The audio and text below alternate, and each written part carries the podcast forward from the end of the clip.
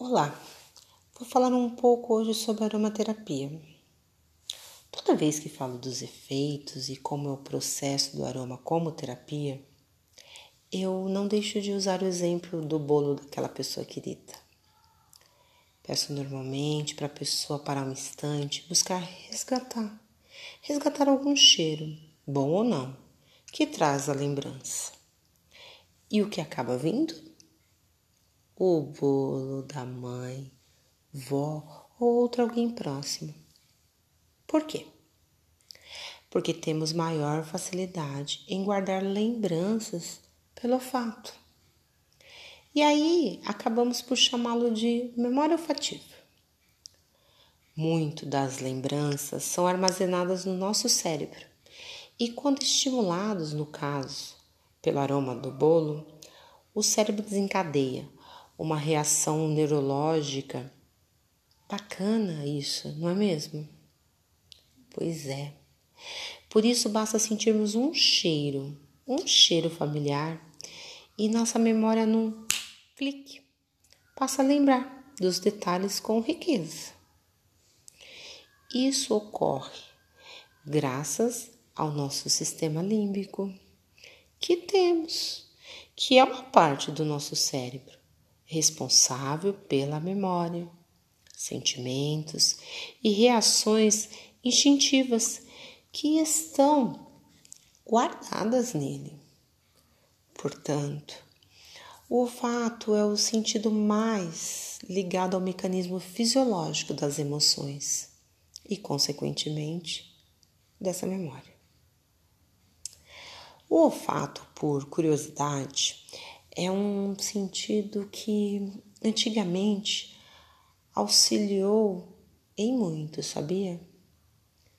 Os nossos ancestrais, sim, para que eles pudessem caçar e de repente até fugir, se fosse então necessário.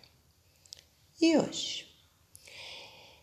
Ah, imagine o quão útil é essa faculdade desenvolvida, porque identificamos os cheiros, aromas e tudo mais, e reconhecemos os cheiros bons e agradáveis. Mas também alguns cheiros não tão bons, como por exemplo, um alimento que por, porventura não esteja lá muito apropriado para o consumo. Então, cada cheiro, cada lembrança, tem o seu papel na nossa vida. Quem? Quem não curte passar num campo florido, passeando e sentir o aroma de uma flor, de uma rosa, de uma planta e o aroma que ela exala? Ou um aroma de uma fruta no pomar. Já passou na proximidade de uma plantação de uvas? Hum, é inesquecível. Vale a pena. Mas enfim, o cheiro, o aroma, tem essa propriedade de despertar em nós lembranças, sentimentos e emoções. E por favor, me permita citar de um livro de Tisserand, A Arte da Aromaterapia, um trecho que eu gosto muito. De dentro vem a voz e de dentro vem o aroma.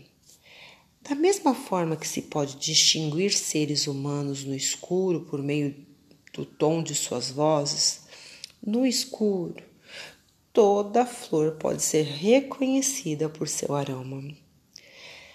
Cada uma leva a alma de sua progenitora. Lindo, não é mesmo? Cada uma tem a sua marca e cada uma tem o seu cheiro, sua identidade.